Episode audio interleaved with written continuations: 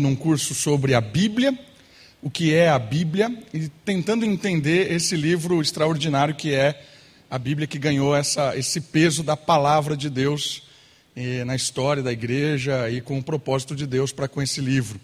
Semana passada, o nosso querido Luiz deu a aula falando os propósitos da Bíblia, por que, que Deus instituiu a palavra dele, né, como um meio de formação, de transformação, de apontar para o propósito dele aqui na nossa história.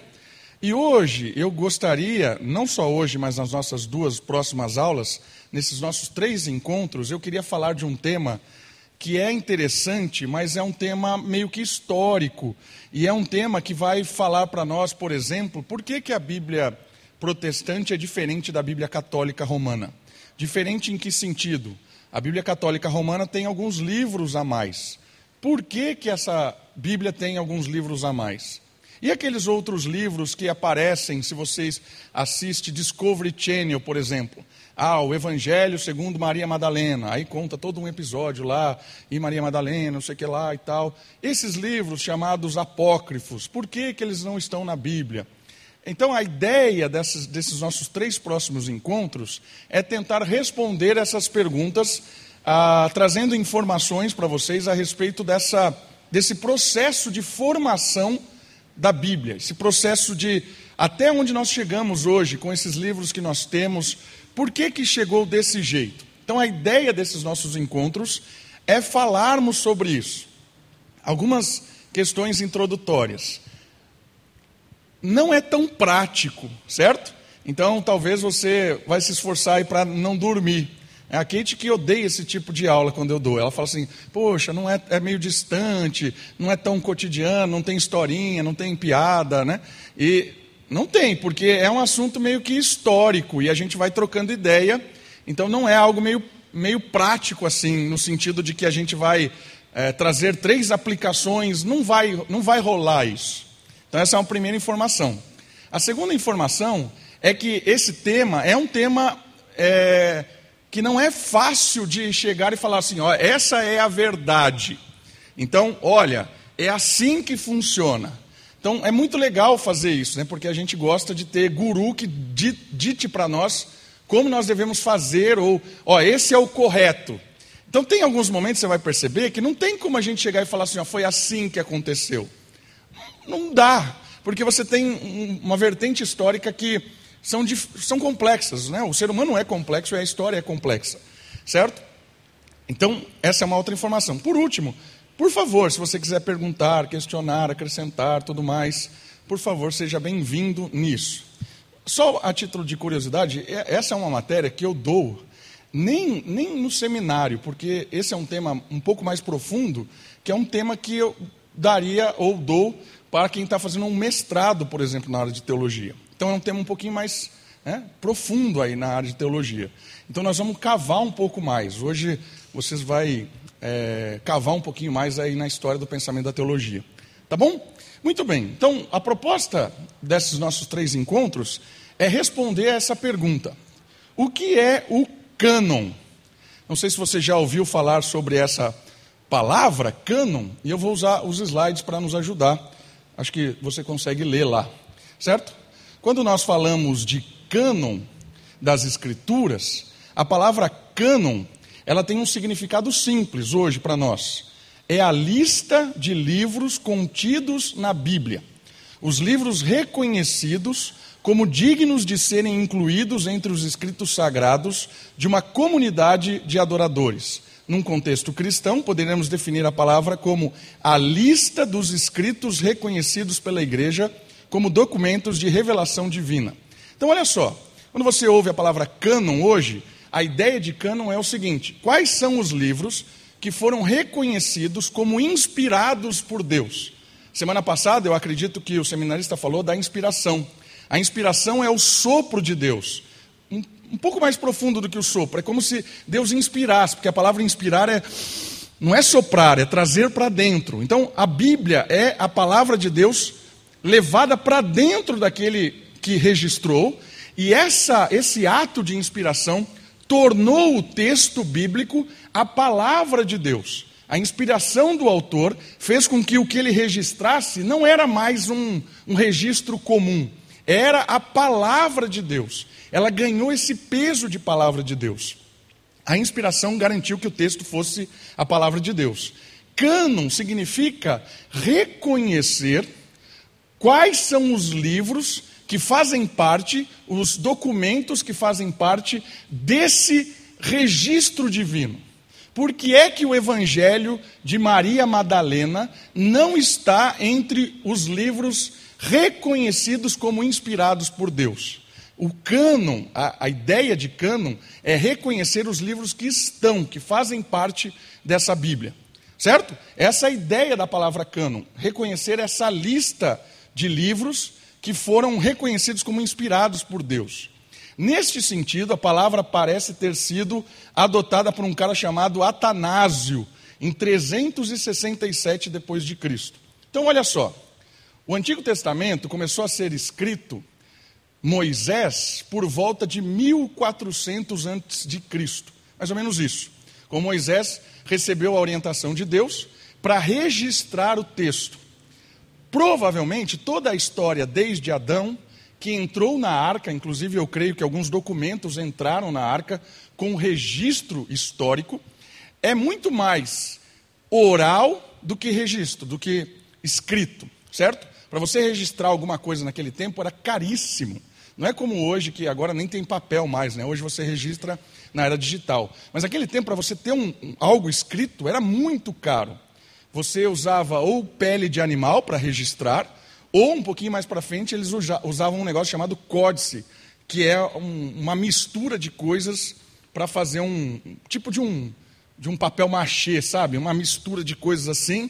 Sabe aquelas coisas que a gente fazia na escola, aqueles papel machê, tudo horrível, né? E a gente achava que era bonito aquilo e tal, fazia máscara, uma porcaria aquilo, mas a gente achava bonito. Então aquilo era usado. Só que esses papel machê, eles duravam pouquíssimos tempos.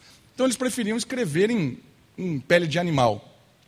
Mas toda a história é, do povo de Deus, ou da história humana, ela era oralmente transmitida. Então, isso foi desde Adão sendo contado até chegar no primeiro que Deus pediu que registrasse, que foi Moisés.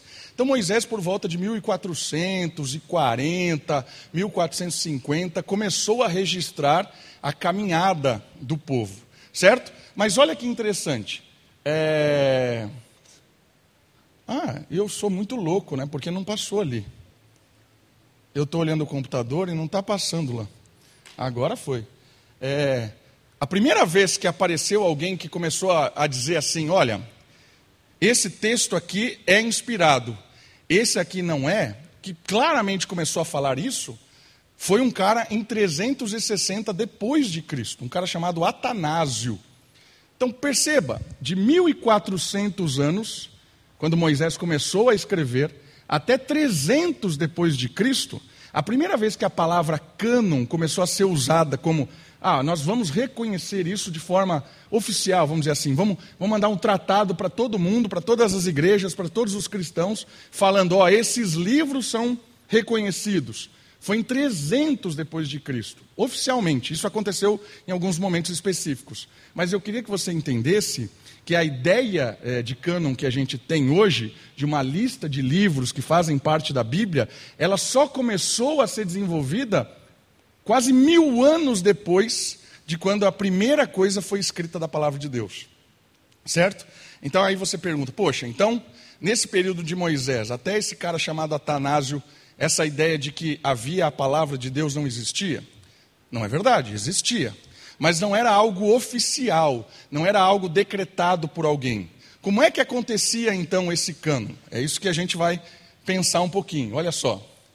A palavra cânon, então, significa vara, reta, vara reta, régua. Podemos assim falar de cânones ou padrões da igreja. Então, essa ideia é, de cânon é como se você tivesse uma vara de medir para saber o tamanho daquilo, para você medir aquilo. Então, a ideia é que toda, todo aquilo que aparecia como do povo de Deus, ou todo aquilo que falava a respeito de Deus, tinha essa medida: isso aqui é de Deus ou não é de Deus? Aí é diferente de ter uma lista de livros. Hoje nós falamos que cânon é ter uma, uma lista de livros separados e ditos que é da palavra de Deus. Naquela época, a ideia de cânon era medir os escritos para reconhecer se aqueles escritos eram da Bíblia ou eram inspirados por Deus ou não. Isso foi desde sempre, certo? Então, desde que Moisés começou a escrever isso, já foi o pessoal olhava e falava assim: "Poxa, quem é que escreveu isso?" Por que, que ele escreveu isso? O cânon acontecia de uma forma a reconhecer os escritos e os ensinamentos e os ditos daquilo que fazia parte da inspiração de Deus. Certo? Dá para entender essa ideia? De cânon, um reconhecimento dos textos, mas não era algo, ah, vamos fazer uma listagem e tal. Por que, que essa informação é interessante? Porque olha que, que coisa estranha. Não é estranho, faz parte da, da história de Israel. Os fariseus dos tempos de Jesus, eles tinham dois tipos de ensinamentos de Moisés. Dois tipos. Um que era o registrado, que eram os textos registrados, e o outro que era os ensinamentos que Moisés passou oralmente.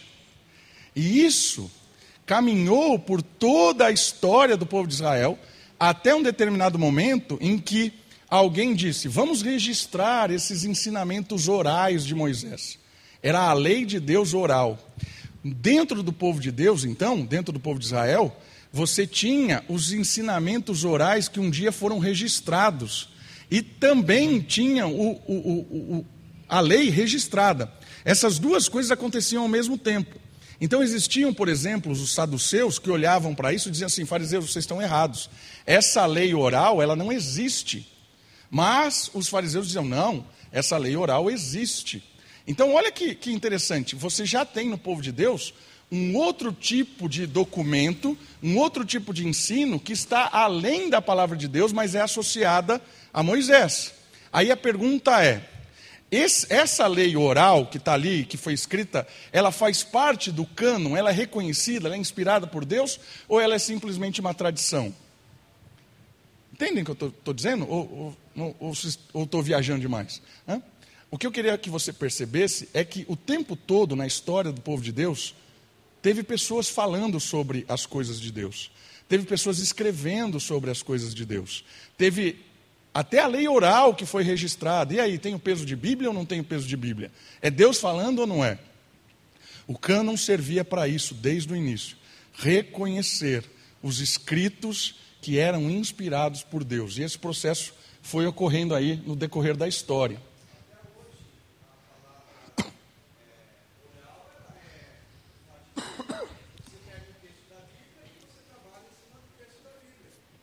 Sim. Isso, exatamente. a diferença, Luther, é que esses judeus, eles diziam que aquilo era a revelação de Deus para Moisés, só que aquilo Moisés não registrou. Moisés só foi falando para as pessoas. Então, não é, não é como eu estou dizendo aqui, ensinando a palavra. Tem uma mescla entre a palavra de Deus e o meu, meu, meu entendimento oral daquilo a, a, no pensamento judaico, essa transmissão oral da lei era uma lei que Deus tinha dito, então tinha peso da palavra de Deus, mas ela não foi registrada. Era a, o, o, oral. Aí chegou um determinado momento em que o judeu falou assim: vamos registrar isso. E aí começou a se registrar isso. Então você pode pegar hoje, Midrash, por exemplo. O que é um Midrash? O Midrash, se você digitar na internet e procurar, são comentários judaicos da lei oral que foi registrada. Então, eles levam isso como palavra de Deus, certo? Diferente do que eu estou falando. Eu estou aqui a, falando e interpretando. Não, eles levam aquilo ao ponto de ser coisas que Deus revelou, mas que Deus não mandou registrar, mas que em determinado momento eles registraram e até comentam isso, certo? Entendem essa diferença? Porque é claro que hoje tem conhecimento oral. A gente está estudando a Bíblia aqui, eu estou dando a minha interpretação, a gente está falando e tal, mas o que eu falo, por exemplo, no culto à noite, quando eu prego, a única, o único momento em que é inspirado por Deus é quando eu leio o texto. Depois que eu parei de ler o texto, nada do que eu falo é inspirado por Deus. Nada. Tudo que eu falo é a minha interpretação da inspiração. E é claro que a interpretação da inspiração, ela pode estar correta, coerente, mas ela pode ser viagem minha. Por isso que tem falsos mestres. O cara lê o texto bíblico e aplica conforme o seu interesse por trás. Aí, esse tipo de interpretação, que é oral, ele não tem peso da palavra de Deus. Tem gente hoje que acha que isso tem peso. Por exemplo, né, dentro de algumas vertentes eclesiásticas, algumas igrejas, o ungido do Senhor. O ungido do Senhor ele tem um peso de autoridade escriturística. Então o cara lê o texto bíblico e ele diz assim: assim diz o Senhor. E aí ele começa a pregar.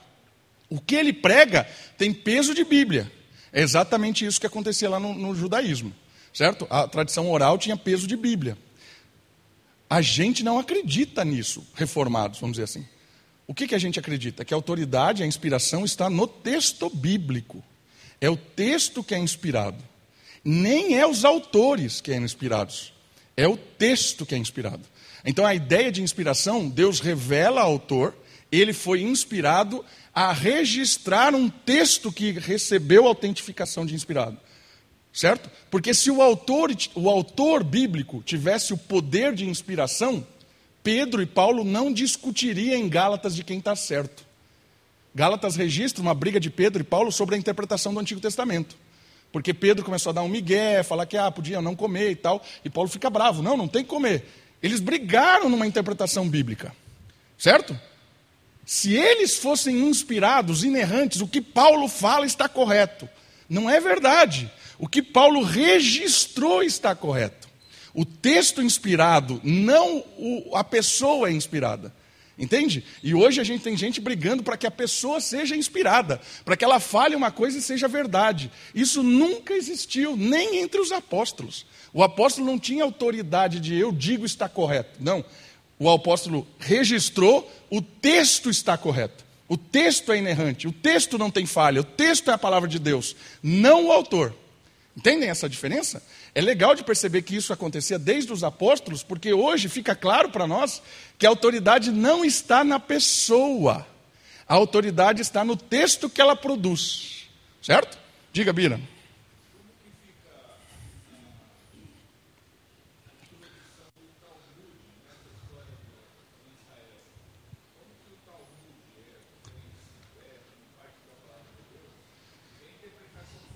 Sim.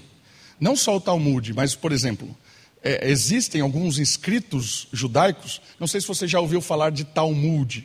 O que é um Talmud? Talmud, um Midrash, tem outros, é, são comentários rabínicos. Alguns comentários rabínicos, eles, é, eles não têm peso de autoridade bíblica, eles têm peso de interpretação bíblica. É como um reformado hoje que lê Augusto Nicodemos e acha que ele é inerrante. Calvino, né? Augusto Nicodemos é pouco perto de Calvino. Tem gente que acha que Calvino é inerrante. Então, leia o Calvino e tal. O Talmud é tipo um comentário de Calvino da Bíblia.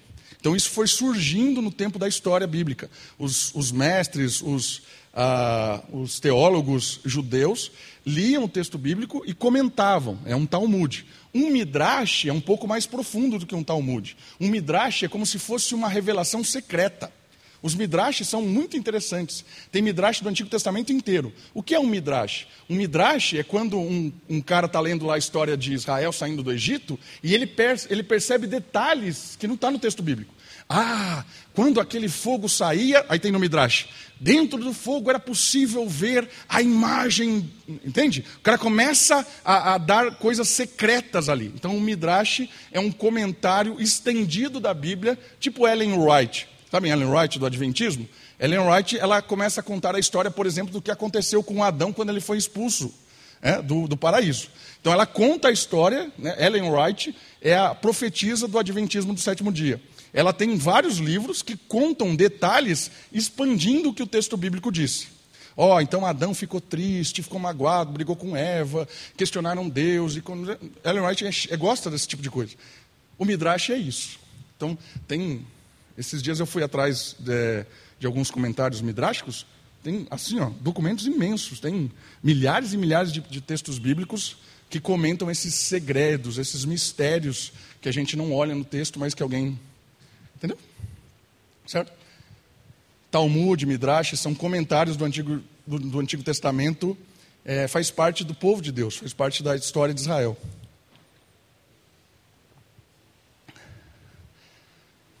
O uso cristão disso. Né?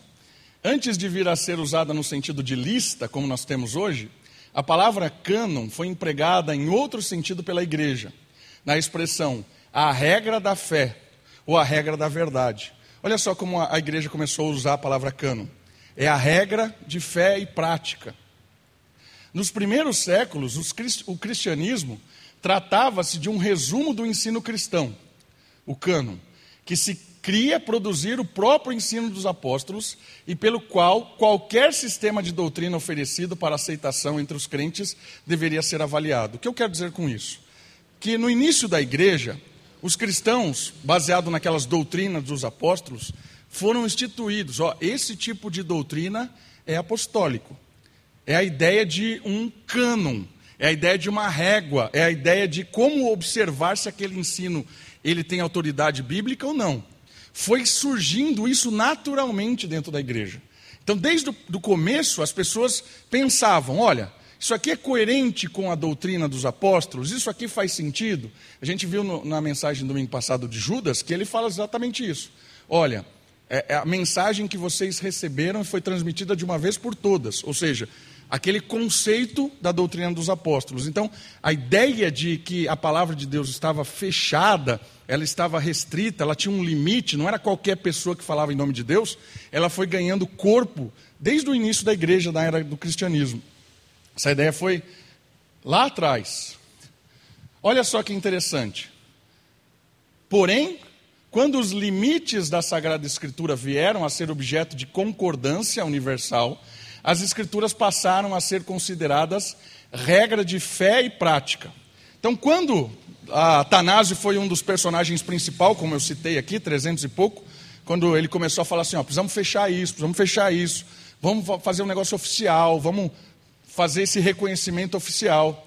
Quando isso passou a ser oficial, o pessoal começou a a usar, né, o pessoal cristão, esse termo, essa lista, essas, esses livros, como livros de fé e prática. Então o cânon ganhou uma conotação de vida prática, de autoridade prática, de você quer servir a Deus, quer estar próximo de Deus, quer cumprir a vontade de Deus, observe esses documentos. Então olha só, Tomás de Aquino, 1225, 1274, tempo aí que ele escreveu. Ele diz: a escritura canônica, ou seja, os livros reconhecidos pela igreja, e somente ela é a regra de fé. Olha só que interessante. Então foi afunilando isso. E por que é interessante perceber isso? Porque os próprios cristãos vão dar algum tipo de peso para livros que não estão dentro desse cânon. Por exemplo, um livro muito assim usado dentro da história da igreja é o livro de Baruch, que é um livro perto de Isaías. Está inclusive na Bíblia Católica Romana. Esse livro foi usado tremendamente dentro da igreja, da história da igreja. E aí, como é que se usava esse livro? Aí, quando se fechou esse cânon, quando o pessoal começou a reconhecer, eles diziam: ó, somente esses livros têm autoridade de regra de fé e prática. Os outros livros que têm um peso dentro da história do cristianismo, eles devem ser lidos, eles devem ser reconhecidos, estudados e até têm conselhos de vida, mas eles não têm peso de autoridade da palavra decretiva de Deus. Certo? Isso foi sendo afunilado e eu quero contar aí a história para vocês como é que aconteceu esse afunilamento mais para frente um pouco. Mas eu queria que você percebesse que a ideia de que esses livros, na história do cristianismo, eles vão ganhando peso de palavra de Deus e de autoridade definitiva. Ok? De outra perspectiva, a teologia teológica, a confissão de fé de Westminster, que é a nossa confissão de fé da Igreja Presbiteriana, ela é de 1647, ela acrescenta os livros bíblicos, que são os que a gente tem na nossa Bíblia, e diz assim: todos os quais foram dados por inspiração de Deus para serem a regra de fé e vida. Percebe que a ideia aqui de cânon decretou os livros, reconheceu os livros, e esses livros reconhecidos têm peso de fé e prática. Entende o processo aqui que foi acontecendo? É? Hoje, essas palavras afirmam o status das Escrituras Sagradas como um cânon, ou padrão, pelo qual o ensino e as ações cristãos, cristãs devem ser reguladas Ainda que o cânon das Escrituras signifique a lista de livros aceitos como sagrados, o outro sentido de cânon, regra ou padrão, deixou sua marca neste, de modo que o cânon das Escrituras é entendido como a lista de livros que são reconhecidos num sentido peculiar como a regra de fé e prática. Então, de forma aqui, para ter um panorama geral da ideia de cânon, o que eu queria que vocês entendessem é o seguinte: cânon hoje tem a ver com os livros que são inspirados por Deus. Quais são os livros? E aí tem uma lista desses livros. Existe o cânon dos protestantes, que são os livros que nós temos aqui, a sua Bíblia que você tem aí na sua mão. Esses livros foram reconhecidos na história da igreja como os livros inspirados por Deus. E esse reconhecimento, esse, essa formação canônica, ela dá autoridade a esses livros reconhecidos como a palavra inspirada por Deus, é a palavra que não tem erro, é a palavra que o próprio Deus descreveu, é a palavra que Deus diz. Quando você lê o texto, é Deus falando. Percebe qual é o poder canônico? É o poder de tornar um escrito a palavra de Deus. Algo muito importante, muito importante. Só a título de não confundir as coisas. O texto inspirado é o texto autógrafo, é o texto registrado pelo autor. Existem centenas de cópias desses textos. As cópias não são inspiradas. Por que, que é importante perceber isso? Porque você vai falar assim, poxa, pastor, então qual é a Bíblia inspirada por Deus? É a revista atualizada? É a revista século 21? É a NVI? É a Bíblia de Jerusalém? É a, a palavra viva de hoje? Qual é a Bíblia inspirada por Deus? Nesse sentido, a gente tem que tomar cuidado. Porque tem gente, uma vez, um cara falou para mim, quando eu comecei a usar a outra Bíblia, que a gente não usa mais a revista atualizada, que é clássico dentro da IPB. A maioria das pessoas hoje, né? Alguns não, porque a, o Mackenzie brigou com a Sociedade Bíblica do Brasil, então eles usam a NVI, então eles não usam mais a revista atualizada. O que eu estou dizendo são é, traduções da Bíblia. A revista atualizada normalmente se usa na igreja presbiteriana. Aí, por exemplo, nós trocamos a nossa versão. Nós usamos a Almeida século 21, que é uma outra tradução, que não é da Sociedade Bíblica do Brasil, é da Vida Nova. Quando a pessoa começou a perceber que as palavras ali são um pouco diferentes, ele questionou: olha, que você, que o que você está fazendo é perigoso. Nós estamos trocando a Bíblia que é inspirada. Então a ideia da pessoa é que a revista atualizada era a Bíblia inspirada por Deus. E que essa já não era, porque ela era diferente. Qual é o problema disso? O problema disso é que a gente não percebeu o trâmite que acontece. A tradução, nenhuma tradução, ela é palavra por palavra, fiel completamente. Por quê? Porque não tem como você traduzir isso. Não sei se você lembra, se você é da década aí de 80, fazendo trabalho escolar na década de 80, 90, quando você ia usar o tradutor que tinha no computador. Lembra do tradutor? Você pegava o texto em inglês e botava no tradutor. Ele traduzia palavra por palavra, literalmente. Aí você ia ler em inglês, aí você lia em português, né? você pegava um texto em inglês, botava no tradutor, ele traduzia literalmente, palavra por palavra, e você, lia, você ia ler o texto em português. Era impossível de ler, era mais fácil ler em inglês do que em português. Por quê? Porque a tradução era horrível. Então, o que isso nos ensina? Que a tradução também é uma técnica, a tradução também é uma arte. A tradução tem a ver com a pessoa que está traduzindo. Então, quando a pessoa vai traduzir, ela tem que escolher a melhor palavra, o melhor jogo de palavra, como encaixar, ficar fluido, ficar compreensível. Então, a tradução já é uma intervenção de alguém usando o texto bíblico. Por isso que é legal você pegar várias traduções para você chegar o mais perto possível da palavra que estava lá. Então, quanto mais traduções tiverem, é melhor, porque amplia o nosso leque de possibilidade de enxergar a palavra que estava ali. Entende o que eu estou dizendo? Não, é, entende o que eu estou dizendo?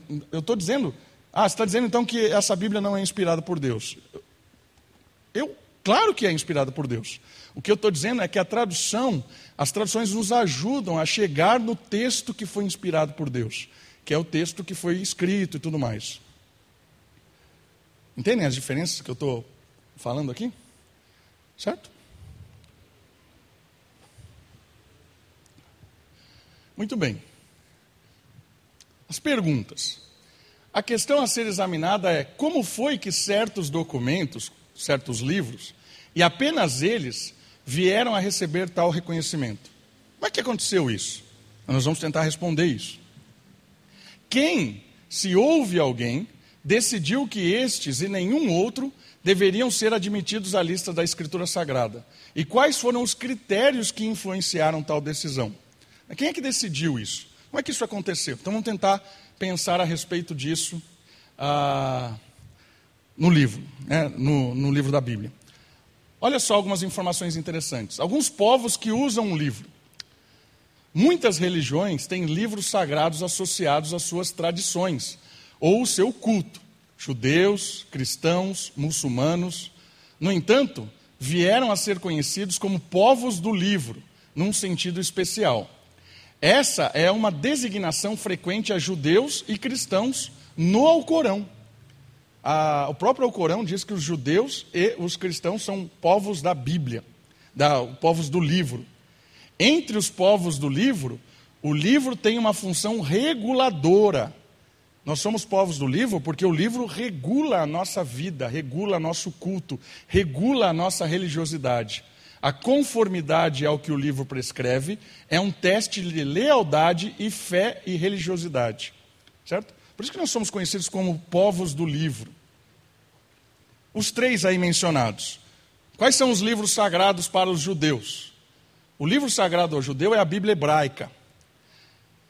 A Bíblia hebraica compreende três divisões: lei, profetas e escritos. São as três divisões, a gente vai falar um pouquinho delas aqui um pouquinho mais para frente. Com base nas iniciais dessas três divisões, na, na língua hebraica, os judeus referem-se a ele como a Tenach.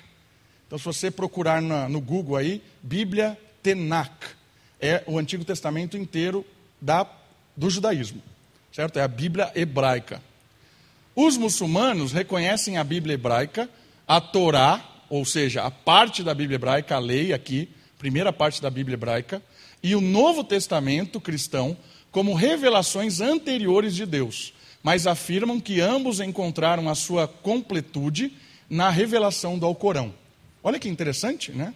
Então, o, o, esse outro povo da Bíblia, da Bíblia não, do, do livro, que é o povo muçulmano, que usa o Corão, eles, no próprio livro do Corão, eles dizem que a, a Torá, que é a lei de Israel, e o Novo Testamento são livros de Deus. Só que são livros que ainda são sombras do que viria, e a revelação última, segundo os muçulmanos, é o Corão, registrado ali por Maomé. E o cristianismo? Para o cristão, o livro contém a Bíblia hebraica, Antigo Testamento, chamado de Antigo Testamento, ligeiramente ampliado em algumas tradições, que é o caso, por exemplo, da Bíblia católica, na tradição que a gente vai ver de onde veio isso, e o Novo Testamento. A palavra testamento em português normalmente significa os últimos desejos de alguém, mas este não é o sentido que a palavra é usada no que diz respeito às duas partes da Bíblia cristã. A ideia de testamento aqui é a ideia de aliança. Deus tem uma aliança inicial, Deus tem uma aliança plena. A primeira aliança, a segunda aliança. Essa é a ideia é, de testamento que a gente usa. Ah, eu não vou bater muito aqui, quero caminhar um pouquinho mais. Ah, olha só.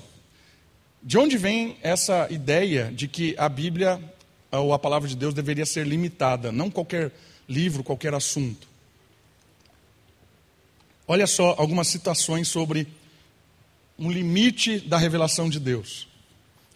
As palavras a qual nada se pode acrescentar e de qual nada se pode excluir. Isso aqui está no texto de Deuteronômio. Sejam quais forem os seus significados em seu contexto original, parecem certamente implicar no princípio de um cânon fechado.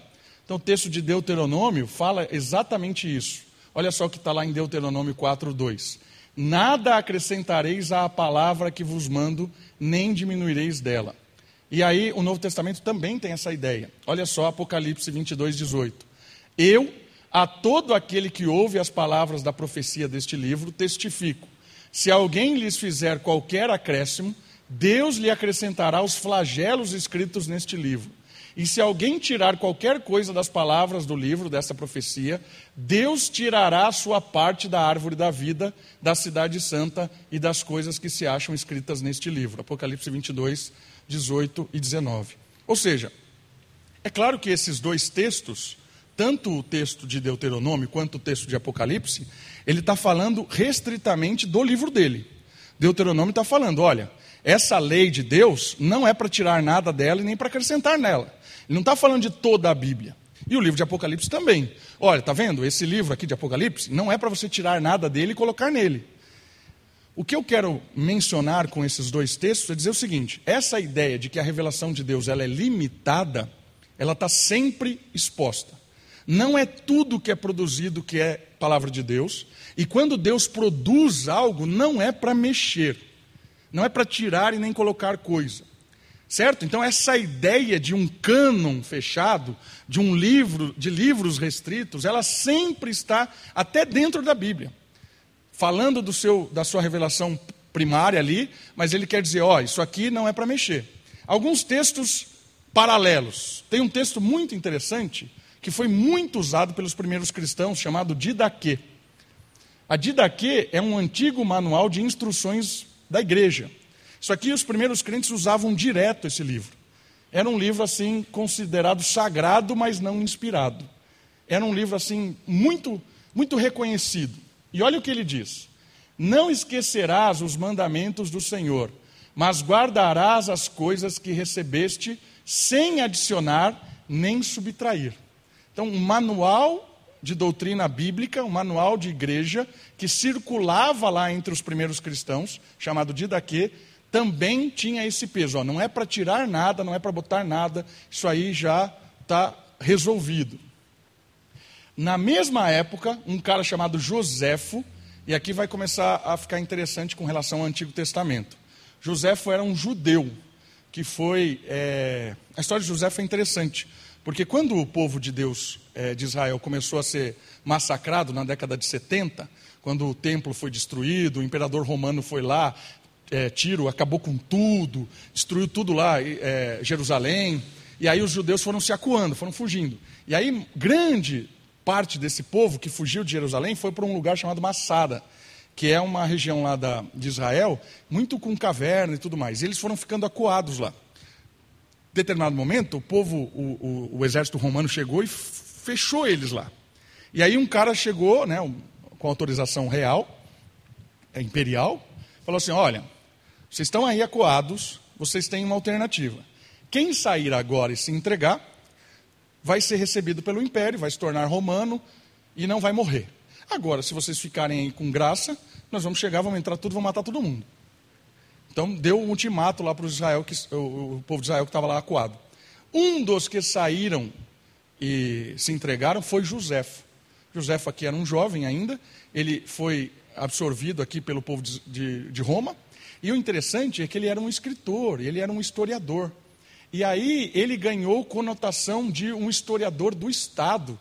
O imperador patrocinava Joséfo para contar a história de Israel. Tanto é que tem um livro enorme chamado A História de Israel, escrito por Joséfo, que conta um pouco da história do povo do Antigo Testamento para o imperador. E ele era um historiador patrocinado pelo Estado, e a história dele começa aí. É interessante porque Joséfo menciona algumas coisas da história de Israel e que tem a ver com a gente. E aqui Joséfo menciona algo interessante sobre cânon. Olha só o que ele fala sobre os livros do Antigo Testamento. Embora tantas eras já se tenham passado, ninguém jamais ousou acrescentar qualquer coisa, ou delas tirar qualquer coisa, ou delas modificar coisa alguma. Ou seja, Joséfo também tem essa ideia de que dentro do povo de Israel há essa conotação de que aqueles livros não devem ser mexidos. A palavra de Deus está fechada, não deve ser tirado nem acrescentado. Certo? Joséfo tem essa ideia. Então aqui eu quero dar uma ênfase a partir de agora no Antigo Testamento. Como é que aconteceu então essa formação da Bíblia do Antigo Testamento? E aqui nós vamos culminar é, entendendo por que, que o Antigo Testamento católico é, romano tem mais livros do que o protestante.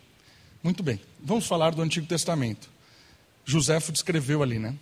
Jesus e a escritura hebraica. Algumas informações sobre a Bíblia hebraica e a Bíblia que Jesus usava. A igreja começou a sua existência com um livro, mas não é não ao livro que se deve essa existência. Compartilhava esse livro com o povo judeu. Na verdade, os primeiros membros da igreja eram todos judeus. A igreja devia sua existência a uma pessoa, Jesus de Nazaré. A função do livro era dar testemunho dele. Ou seja, a nossa história de fé, a igreja cristã, ela começou graças a Jesus Cristo, baseada no livro que Jesus usava. A nossa história, ela é um decorrer da história do Antigo Testamento. O Novo Testamento só faz sentido por causa do Antigo Testamento. O Antigo Testamento é a base completa do Novo Testamento. Só que aqui tem um detalhe importante. O que fez o Novo Testamento existir não foi o Antigo. O que fez o Novo Testamento existir foi Jesus Cristo. Porque Jesus Cristo, ele traz para si, para a sua vida, para a sua obra, para a sua mensagem, todo o Antigo Testamento. O Antigo Testamento, ele, ele é incorporado em Jesus Cristo. A partir dessa incorporação do Antigo Testamento em Jesus Cristo, sai o Novo Testamento. O Novo Testamento é um livro cristão e não um livro judaico. Entendem essa diferença? O fim do Antigo Testamento é a pessoa de Jesus Cristo. Tudo apontava para ele, todas as histórias, toda a lei, tudo aquilo que o Antigo Testamento descreve culmina em Jesus Cristo. A partir de Jesus Cristo tem o Novo Testamento. Por que, que essa diferença é importante? Porque o judeu não tem Jesus Cristo. O judeu ortodoxo ou o judeu que continua olhando o Antigo Testamento, ele faz uma leitura do Antigo Testamento completamente diferente da nossa leitura. Às vezes você olha assim e fala assim: Poxa, como é que um judeu olha lá o texto de Isaías 53 que descreve o servo sofredor? Foi, morreu pelos nossos pecados e tal. Toda aquela descrição de Jesus Cristo em Isaías 53, que é perfeita. Você pergunta assim: como é que um judeu olha para aquilo e não entende que é Jesus Cristo? O fato é que você entende que é Jesus Cristo, porque você lê o Antigo Testamento com o óculos Jesus. Nós botamos o óculos Jesus para ler a Bíblia. Então, quando nós botamos o óculos Jesus, eu vou para o Antigo Testamento e aqueles textos saltam Jesus para mim. O judeu não tem o óculos Jesus. Então, quando ele vai para um texto daquele, ele interpreta de uma maneira completamente diferente. O judeu ortodoxo olha para aquele texto do servo sofredor e entende que é Israel. É o Israel perfeito, é o Israel ideal, é o Israel que é massacrado pela injustiça, é o Israel que padece. Essa é a nossa esperança de um dia sermos este Israel. Olha que interessante. Então perceba que o olhar que nós temos para a Bíblia é um olhar cristocêntrico, porque Deus colocou em nós um óculos chamado Jesus Cristo. Certo? Por isso que é impossível um judeu ler o Antigo Testamento e reconhecer Jesus Cristo, por que, que é impossível? Porque ele precisa que o Espírito dê o óculos a ele chamado Jesus Cristo. Se o Espírito não conceder o óculos a qualquer pessoa que ler a Bíblia, o óculos Jesus Cristo, não faz sentido. Fica meio misterioso e aí surgirá outras interpretações. Então, nesse ponto, é muito interessante perceber uma coisa. Ainda que a nossa Bíblia hebraica seja a mesma nossa, nós lemos completamente diferente de um judeu. Se você for numa sinagoga, tem várias aqui no Brasil, São Paulo tem uma gigantesca. Se você for lá num dia de sábado ouvir a instrução da lei, você não vai ouvir a instrução da lei de forma correta. Olha, lerá a Bíblia, ensinará a Bíblia e não será completa, porque falta o óculos Jesus Cristo. Percebe que interessante? Então, a Bíblia judaica é a mesma Bíblia que nós usamos, mas já não é a mesma. O Antigo Testamento nosso e o do judeu é o mesmo, mas não é o mesmo. Isso é legal de perceber. Muito bem. Jesus, de acordo com todas as camadas da tradição do Evangelho, regularmente fazia uso das escrituras hebraicas para validar a sua missão. Quando Jesus ia num templo é, ler o texto bíblico, como né, no templo, no templo Jesus nunca leu, mas numa sinagoga, ler o texto bíblico, ele lia o texto em hebraico, o texto que era a língua oficial ah, da, do povo. Né? Falava-se o aramaico. Ali o povo falava aramaico. O aramaico era a língua popular. Mas a língua assim religiosa, vamos dizer, era o hebraico. E a língua é, internacional, a língua que todo mundo falava era o grego. Então estava lá grego, aramaico, que eram as línguas populares, e o, aram, e o hebraico era a língua assim da elite religiosa. Os textos que Jesus lia possivelmente eram em hebraico. O uso que a igreja fez das escrituras se baseou no uso que Jesus fez delas.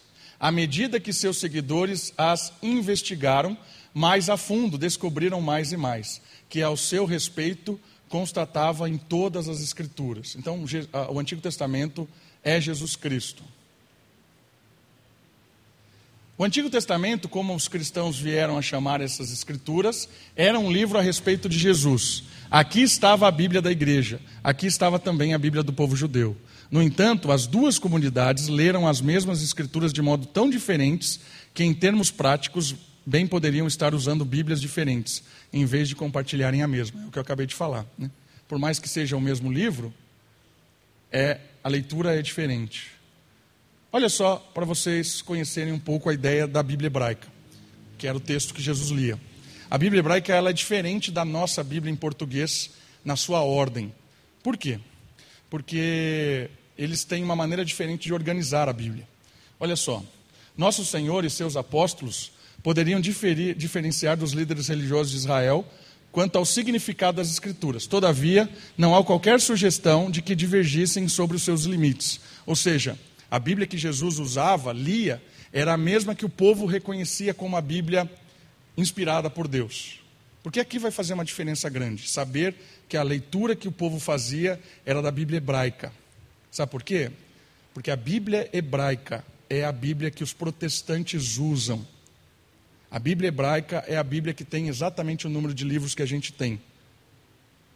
A Bíblia católica não é baseada na Bíblia hebraica. Aqui é interessante.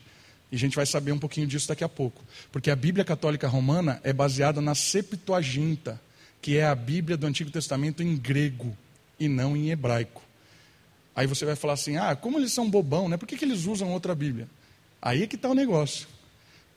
Todos os apóstolos citaram a Septuaginta e não a Bíblia hebraica. As, a maioria da citação dos apóstolos, o uso era da Bíblia Septuaginta e não da Bíblia hebraica. Então aqui nós vamos aprofundar um pouquinho mais e entender por que, que nós usamos a Bíblia hebraica e não a Septuaginta. E você vai entender o que é a Septuaginta também. Certo? Mas só a título de curiosidade, a Bíblia usada por Jesus nas suas leituras e as suas citações era uma Bíblia hebraica. Como é que essa Bíblia hebraica está dividida? A Bíblia hebraica está dividida em 24 livros. Ah, você vai falar, nossa, a nossa Bíblia tem 39. Certo, é verdade mas é porque nós fazemos algumas divisões baseadas na Septuaginta. A nossa Bíblia é baseada na tradição da Septuaginta. Por exemplo, o livro de Gênesis, Começos. O livro de Gênesis, a palavra Gênesis é da Septuaginta. O que é a Septuaginta? É a Bíblia grega. A Bíblia grega, o nome do livro é Começos. Né? A Bíblia, a Bíblia é, hebraica é outro nome, é Berehim, que é em, em, em princípio. É diferente o nome. Mas a nossa tradição, Deuteronômio, por exemplo, é, hebraico, é grego, outra lei, segunda lei. Então, a nossa Bíblia, ela é baseada na Septuaginta. Por isso ela tem 39 livros. Mas a Septuaginta não tem 39 livros, a Septuaginta tem mais livros. Está meio confuso, mas agora vai ficar. Vai, vamos entender isso. Vamos devagar, vamos devagar, devagar. Bíblia hebraica, Bíblia que os judeus usavam, Bíblia da história de Israel. Bíblia que Jesus lia, tem 24 livros. Por quê? Porque Reis, por exemplo, não tem primeiro e segundo Reis, como tem na nossa Bíblia. É um livro só. Certo? Então, já diminui de 39. É? Crônicas, não tem primeiro e segunda crônicas, não tem essa divisão. Essa divisão tem na nossa Bíblia, mas no, livro, é, na Bíblia hebraica, é um livro só. Certo? Então, eles juntam alguns livros, é o mesmo livro. Por isso que tem menos, mas entenda aqui: 24 livros é exatamente o número de livros que nós temos hoje. 39 e 24 são os mesmos. Todo mundo entendeu isso? Faz sentido? Tá. Qual é a divisão que eles fazem? Os primeiros livros que aparecem na Bíblia hebraica são os, os livros de Moisés, a Torá, que é lei. Então, a Bíblia hebraica começa com a lei. Os cinco primeiros livros, os livros da lei. Depois, a segunda divisão se chama Nevim, ou profetas. E aí é subdividida nos quatro profetas anteriores: Josué, Juízes, Samuel e Reis. Olha aqui, não tem primeiro e segundo Samuel, é um livro só. Não tem primeiro e segundo Reis, é um livro só. Esses livros fazem parte da segunda parte e são chamados de profetas anteriores. Em seguida, os profetas posteriores, Isaías, Jeremias, e aqui Jeremias tem Lamentações, é o mesmo livro, estão juntos, Ezequiel, e aí o livro dos doze profetas, que são os menores. Essa é a sequência. Né? Profetas, certo? Primeiro vem lei, profetas. E a Bíblia hebraica termina com os livros dos escritos, chamados de Ketubim. E aí, o que são os escritos? Salmo, Provérbio, Jó, e aí vem Ruth, Lamentações e alguns rolos que estão separados, normalmente está junto com Isaías, Eclesiastes, Esther, por fim, Daniel, Esdras e Neemias, que é um livro só, Crônicas, e Crônicas é o, último livro da Bíblia hebraica. Então, o último livro da nossa Bíblia é Malaquias, certo? O último livro da Bíblia hebraica é Crônicas. Eles dividem de forma diferente. Primeiro a lei, depois os profetas e aí os escritos gerais. Essa é, é, é a Bíblia hebraica. Essa é a disposição dos textos. Né?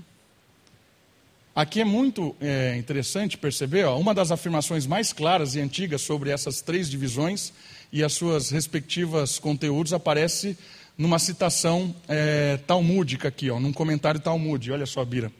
Então tem um, um comentário talmude de 70 depois de Cristo é, que fala que esses livros, essa tradição designa autores inspirados ou autorizados para cada um dos 24 livros e discute a sua ordem. Então existe um comentário Talmud de 70 depois de Cristo que pega esses livros da Bíblia hebraica e diz assim: ó, esses livros são inspirados. Então há um reconhecimento de Israel que aqueles livros da Bíblia hebraica são os inspirados. Não existe outros livros inspirados. E esses livros, a única discordância é qual é a ordem deles. Percebe? Há uma discussão. Tudo bem, eles são inspirados, mas nós vamos montar isso em que ordem? Aí tem uma discussão rabínica. Ah, vai botar salmo antes de não sei o quê, crônica, não sei o que lá, certo? Então é legal de perceber isso, por quê? Porque está apontando para a gente que na história de Israel, a Bíblia que eles consideravam a palavra de Deus era a Bíblia hebraica da história de Israel, com esses 24 livros, que são os 39 que nós temos. Sempre foi assim. E aí, muito interessante também, que é, Jesus, numa citação, de Lucas, é, ele diz assim: termina assim, ó, o sangue de todos os profetas derramado desde a fundação do mundo. É uma citação de Jesus em Lucas. Ele acrescentou o sangue de Abel ao sangue de Zacarias, que foi morto entre o altar e o santuário. Zacarias foi o último profeta fiel a morrer segundo Crônicas 24, 20 a 22, encerrando o Antigo Testamento.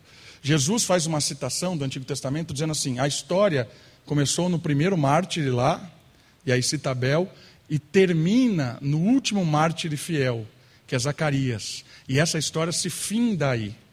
Quando Jesus cita isso, é o último versículo de Crônicas. E Jesus possivelmente está citando o último livro do Antigo Testamento, que é Crônicas é a divisão hebraica. Entende que interessante? Por que, que essas informações são legais? Essas informações são legais porque dá base para nós e dá confiança de que eles tinham um entendimento de que aqueles livros eram inspirados por Deus. Quais livros? Os livros da Bíblia hebraica. E Jesus está dizendo assim: a história foi fechada nesse último profeta. E Jesus fecha com o último livro do, da Bíblia hebraica, que é Crônicas, fazendo: olha, isso aqui está terminado, a história está contada, apontando até chegar em mim. Cerramento do Antigo Testamento. Ah, oi.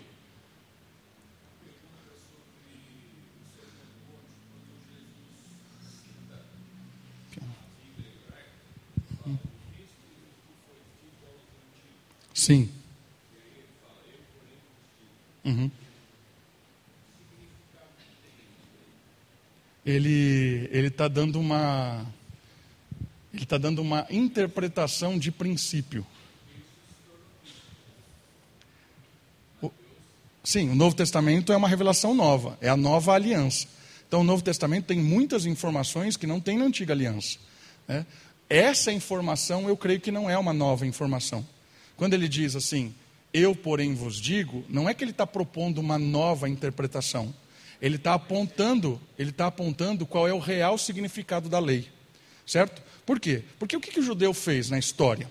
Jesus não batia na lei, Jesus batia na tradição da lei. O que, que aconteceu na história de Israel? Eles olhavam a lei e a lei dizia assim: olha, é, não adulterarás. Certo? A lei era clara sobre isso. O judeu pensava assim: como é que eu vou fazer para cumprir isso de uma forma prática?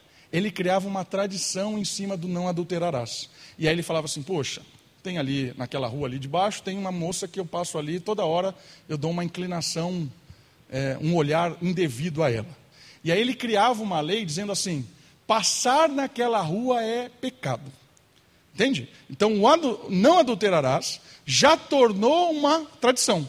E aí ele ensinava para os seus discípulos: olha, passar naquela rua é pecado. Então a lei já ganhou uma tradição, já ganhou um efeito. E o judeu fez isso com toda a lei.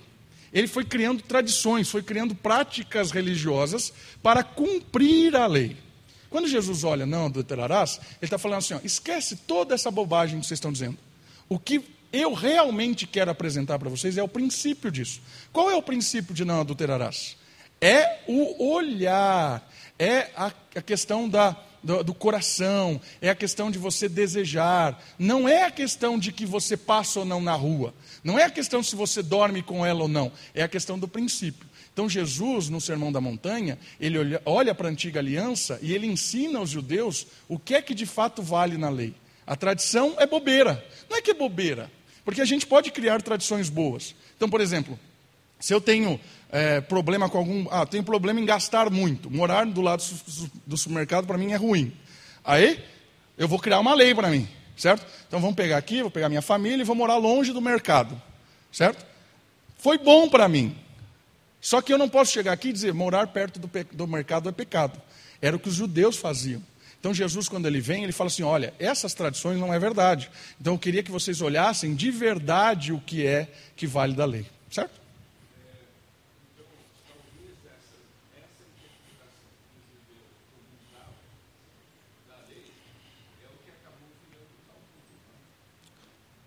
O Talmud comentava até isso. O Talmud comentava tudo. Ele comentava o texto, comentava a lei, discutia. O Talmud, existem vários Talmuds. Existem Talmudes que se contradizem. Por quê? Porque depende quem é o responsável desse comentário. Então existe o Talmud da Babilônia, o Talmud de Jerusalém. Esses Talmudes, depende quem é o comentador, eles se batem. Certo? Tem lá um. É, quando chegam para Jesus e diz assim: é lícito divorciar-se da mulher? E ali, o que, que eles queriam fazer? Porque dois comentaristas da Bíblia propunham coisas diferentes. Um comentarista judeu de uma escola, de é, Hilial, dizia assim: Olha, você pode abandonar a sua mulher por qualquer motivo. Ela queimou arroz, manda ela embora, não serve. Certo? O outro dizia: Não, não é verdade. Você não pode abandonar. É, você tem que deixar ela cozinhar mal. Mas, se ela trair você, você pode abandonar ela. Então, esses comentários. O que, que Jesus disse? Ó, oh, esquece, vocês estão analisando o comentarista. Jesus diz o que é que foi dito lá no princípio? O que foi dito lá? Deixará o homem tal, unirá sua esposa e tornará-se uma só carne. Ou seja, não tem essa opção. Certo? Entende? Então Jesus ele está descartando as interpretações e está voltando ao princípio da lei. Jesus faz isso com tudo, faz com casamento, faz com o sábado. Né? Porque o judeu criou um monte de ritual para o sábado. Ah, então você não pode caminhar tanto lá, não pode trabalhar tanto. A partir de sexta-feira, a partir das seis, tem um monte de ritual. Né? Você vai lá em Genópolis, os caras não apertam nem o botão do elevador, porque é trabalho apertar o botão do elevador. Então na sexta-feira o elevador funciona sozinho. Você entra e fala assim, sexto andar. Porque eh, para ele apertar o botão seria trabalho. Então toda essa tradição do sábado judaico. Jesus chega e dá um chute nisso. Ele fala assim: o que é que vale do sábado? O sábado é um momento de gratidão, de oração, de adoração é de descanso, de contemplação a Deus. Pare com essas bobeiras todas. O sábado foi feito para que Deus tenha um encontro com o seu povo e não para você ficar criando leis malucas. Entende? Jesus sempre olha para a lei e não muda a lei.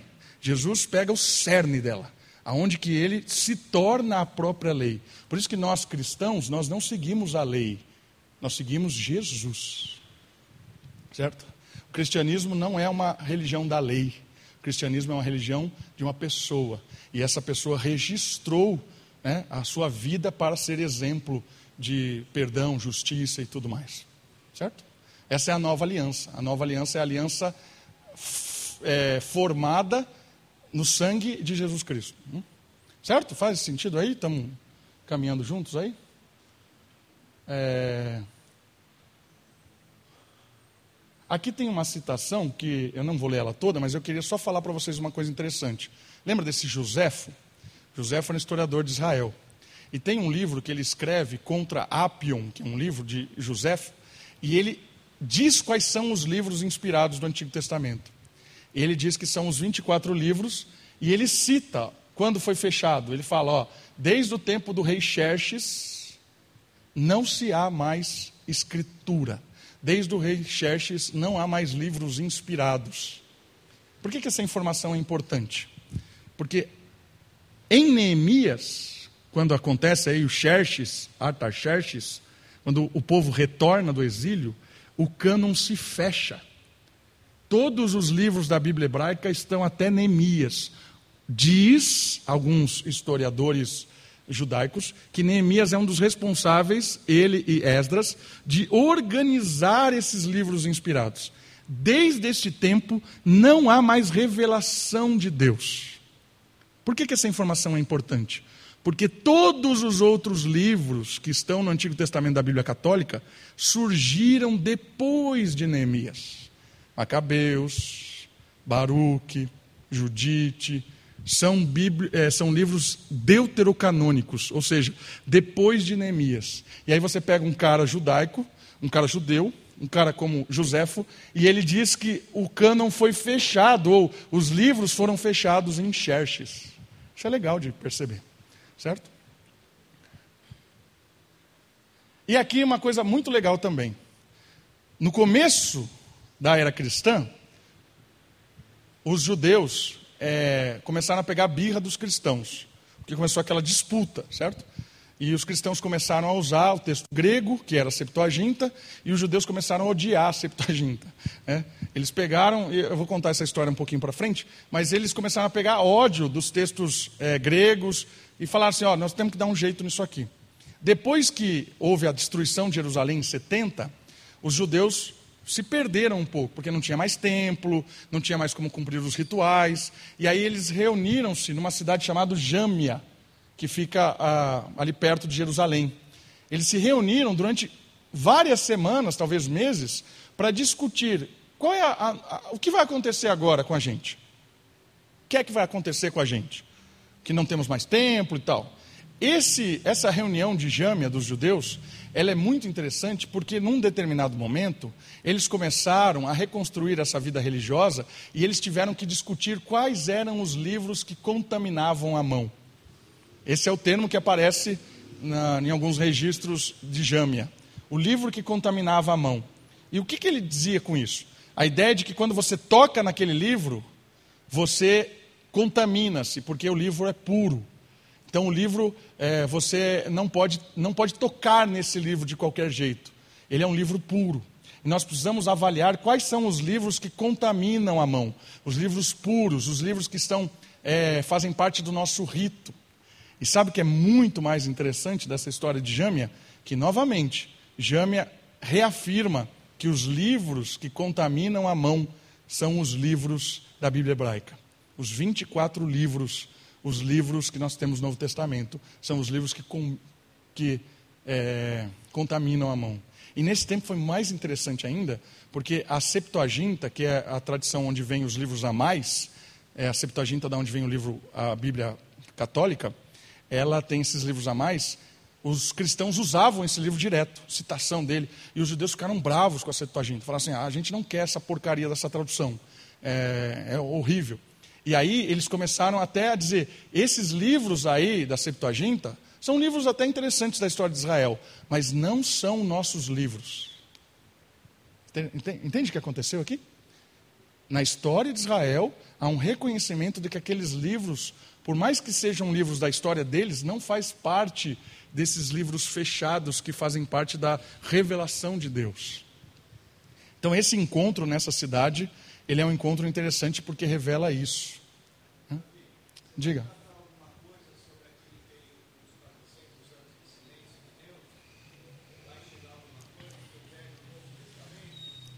Sim. É, é, esse silêncio de Deus depende da, da, da tradição cristã que você olha.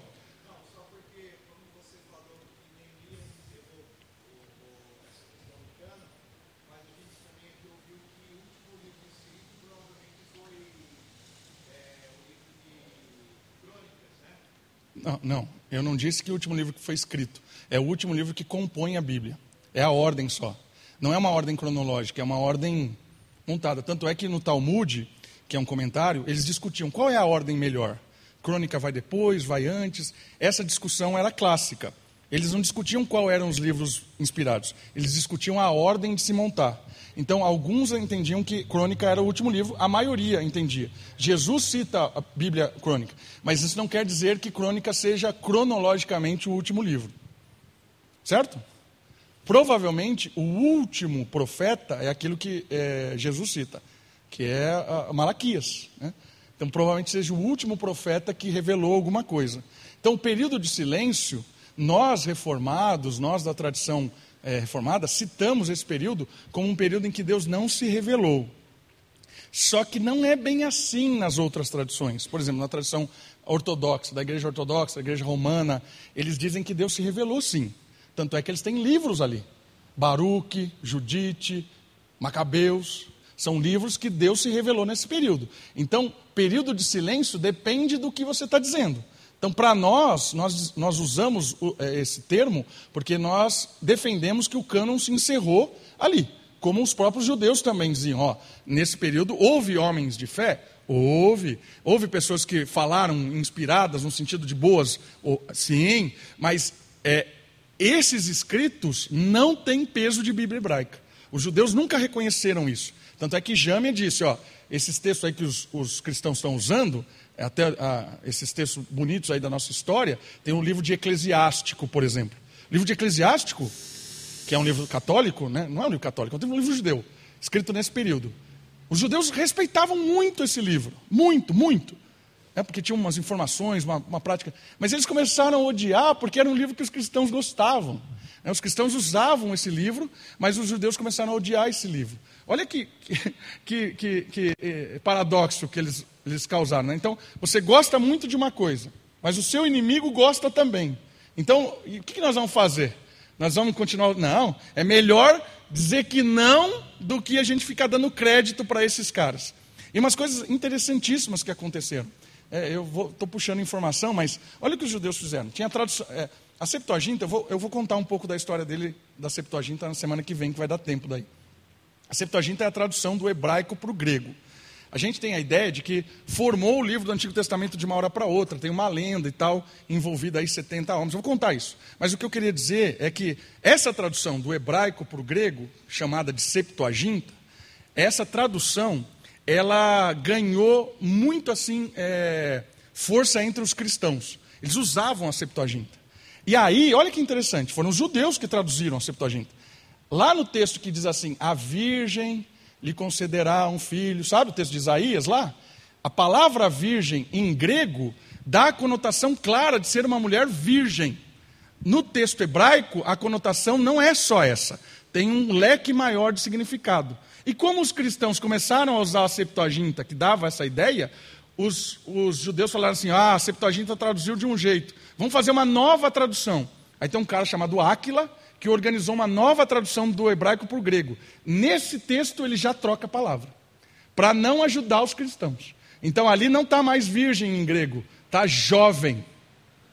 Né? Isaías, traduzido por Áquila, não é virgem, é jovem. Isaías, traduzido lá na Septuaginta, é virgem. Por quê? Porque os judeus começaram a mexer no texto para não ajudar mais os cristãos nessa bobeira todas que eles estão falando. Olha que interessante essas histórias, né?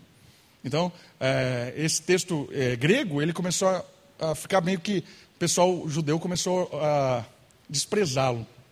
Estou né? falando tudo isso por causa do período de silêncio, porque os textos gregos da Septuaginta aí, é, alguns deles surgiram nesse período aí, depois de, de Neemias até Jesus Cristo.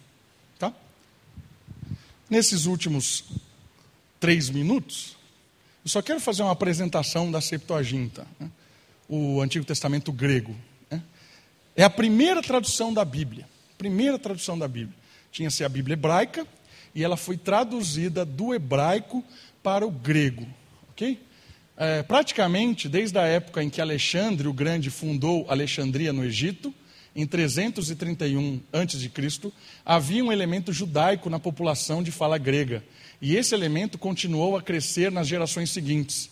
Havia assentamentos judaicos na maioria das outras cidades de fala grega, fundada por toda a área conquistada por Alexandre, mas nenhuma foi tão importante quanto Alexandria. Então, Alexandria, no Egito, a cidade fundada por Alexandre, era capital, tinha muito judeu. E, e, o helenismo, que foi a forma com que os gregos se espalharam, né, a cultura grega foi espalhada. Então, muita gente falava grego, muita gente. Praticamente todo mundo falava grego, era uma língua universal. E muitos judeus que nasceram nesse contexto cultural perderam as falas hebraicas. É tipo a comunidade japonesa no Brasil. Né? Você tem lá o vô que veio para cá, fala japonês, o filho fala mais ou menos, o neto nem sabe mais, né? fala arigatô e olhe lá. Por quê? Porque foi perdendo né, a tradição, a língua e tudo mais. Exatamente o que aconteceu com os hebreus aqui. Então, eles foram nascendo no ambiente grego, os netos já não falavam mais. Aí houve a necessidade de fazer o quê? Traduzir a Bíblia hebraica para o grego. E isso começou a fomentar em vários lugares no Império Grego. Começou a sair documento, certo? Começou a se traduzir do hebraico para o grego para facilitar.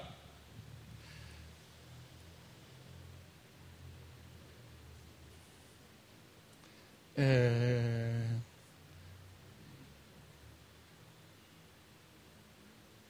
Isso tudo eu falei aqui, deixa eu pegar um negócio aqui.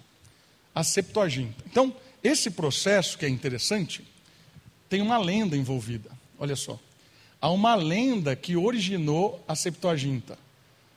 Um, é, essa lenda foi citada primeiro numa carta chamada Carta de Aristea, Aristeas. Qual é a lenda? 72 dias, 70 é, líderes judaicos foram convocados para traduzir a Bíblia. Então, olha aqui a lenda como surgiu. Terminando. Por que, que chama Septuaginta? Septuaginta vem de 70. E aí surgiu uma lenda. A lenda é o seguinte: o... alguém patrocinou a vinda de 70 judeus para Alexandria. E lá enclausurou eles, cada um num cômodo, e ficaram 72 dias para traduzir do hebraico para o grego. E aí, depois de 72 dias, todos eles traduziram e o texto era igual. Olha só. Então, Tô, pegou lá a tradução dos 70, cada um traduziu, botou os textos um do lado do outro e todos fizeram a mesma palavra. Então você tinha ali a prova da inspiração divina. 70 tradutores traduziram em 72 dias e o texto era igual de todos inspirado? Então, olha só, houve essa ideia de que o texto grego era inspirado por Deus, era o texto de Deus, porque é, aconteceu um fenômeno aí. E aí, a partir dessa tradução, a partir dessa lenda, começou a ganhar uma conotação de que esse livro grego também era inspirado por Deus. Só que aí a gente tem um problema sério, né? De que ah, isso é uma lenda. Né? E aí começou a ganhar uma conotação de que a, a Septuaginta foi traduzida tudo numa tacada só. Todo o texto hebraico foi traduzido de uma vez por todas por grego. Isso não é verdade. Né? Por mais que até tenha acontecido algo mais ou menos assim, eles dizem que essa tradução foi só dos cinco primeiros livros da Bíblia. Mas logo depois começaram a falar que foi a Bíblia inteira. olha, a Bíblia inteira está em grego, ela é inspirada por Deus e tal. Qual é o problema disso? O problema disso é que a gente acha que a Septuaginta é um livro só, que foi feito de uma tacada só e foi inspirado por Deus. Se eu tenho essa conotação, vem um católico romano e diz para você que os apóstolos citaram a Septuaginta, ele vai dizer para você: olha, está vendo? Eles citaram o texto que tem ali, e a Septuaginta tinha, o texto de Judite, de Baruque, citaram o texto da Septuaginta, eles usavam a Septuaginta. Por que, que vocês agora reformados rejeitaram textos usados na Septuaginta? O problema é que eles se baseiam nisso numa lenda. E qual é o outro problema? A Septuaginta não foi traduzida dessa maneira. Ela foi sendo traduzida no império como um todo. Alguém traduzia um texto, outro traduzia um texto, outro traduzia um texto. Depois foram reunindo esses textos. Então, quando o autor bíblico cita o texto grego, ele não está citando um livro, ele está citando um trecho de uma tradução de alguém. Entende o que eu estou dizendo? Então, de certa forma, a, a gente vai falar mais sobre isso na próxima semana, desse texto grego, mas é interessante perceber isso, que a Septuaginta, muitas vezes que o católico diz que a tradução dele é, é a certa e a gente está errado porque a gente tirou o livro da Bíblia, na verdade aconteceu o, o contrário. Nós estamos prezando pelo texto hebraico. Eles estão prezando por um texto que surgiu ali de um aglomerado de uma lenda que formou um livro novo. Mas nós vamos falar mais sobre isso. Para encerrar nossa aula, só para você saber, Septuaginta é uma tradução do hebraico para o grego, que foi acontecendo durante vários anos para atender a necessidade do povo, e ela se organizou depois de uma forma é, baseada numa lenda de que foi só um livro, um livro só e tal, mas isso não é bem assim que aconteceu a história. Tá bom? Vamos orar? Você pode ficar de pé, fique de pé. Deus abençoe. Eu estou à sua disposição para tirar dúvida, para conversar, se isso é do seu interesse ou não. Obrigado aí pela sua paciência. Deus te abençoe. Bom domingo a todos. E à noite a gente se vê novamente. Pai querido, muito obrigado. Obrigado porque a tua palavra foi sendo construída. O Senhor usou profetas, apóstolos, o Senhor usou a própria igreja. E hoje nós temos a tua palavra aqui em nossas mãos. Olhar para a história e ver várias informações, várias coisas, disputas. Isso é interessante, ó Deus. Mas que o Senhor nos ajude a entender que o Senhor é um Deus de ordem, um Deus de, de cuidado, e de forma milagrosa, o Senhor preservou o texto a chegar até nós. Tantas pessoas se envolveram para destruir, espalhar, dar um fim nisso, mas o Senhor usou homens, mulheres, a igreja, e esse texto, que é o texto sagrado, chegou até nós, ó Deus. Nós te agradecemos por isso, e que esse texto, ó Pai, seja real em nosso coração, alimente a nossa fé, cuide da nossa vida, abençoe nossa família e seja a bênção toda vez que nós vivermos à luz desse texto, Deus. Obrigado, nos dê um bom domingo, abençoe o nosso dia, nós oramos e agradecemos ao Senhor no nome de Jesus. Amém. Deus abençoe, queridos, bom domingo a todos e até a noite.